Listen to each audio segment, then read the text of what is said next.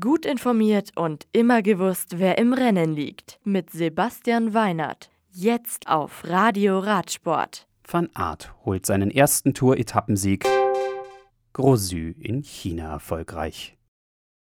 Albi.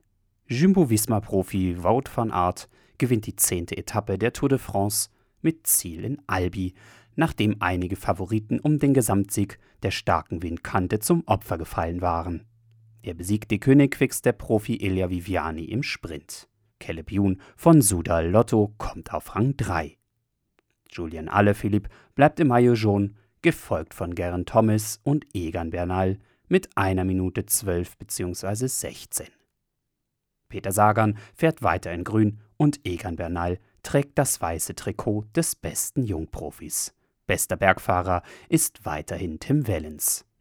Am heutigen Dienstag ist zunächst der erste Ruhetag dieser Tour. Morgen geht es dann weiter auf Etappe 11 von Albi nach Toulouse.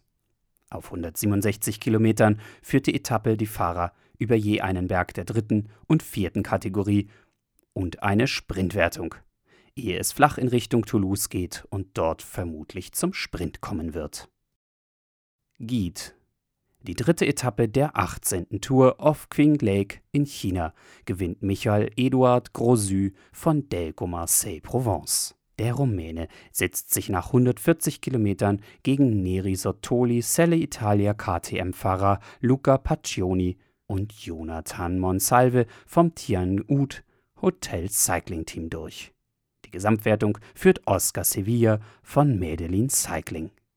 Das Radio für Radsportfans. Im Web auf radioradsport.de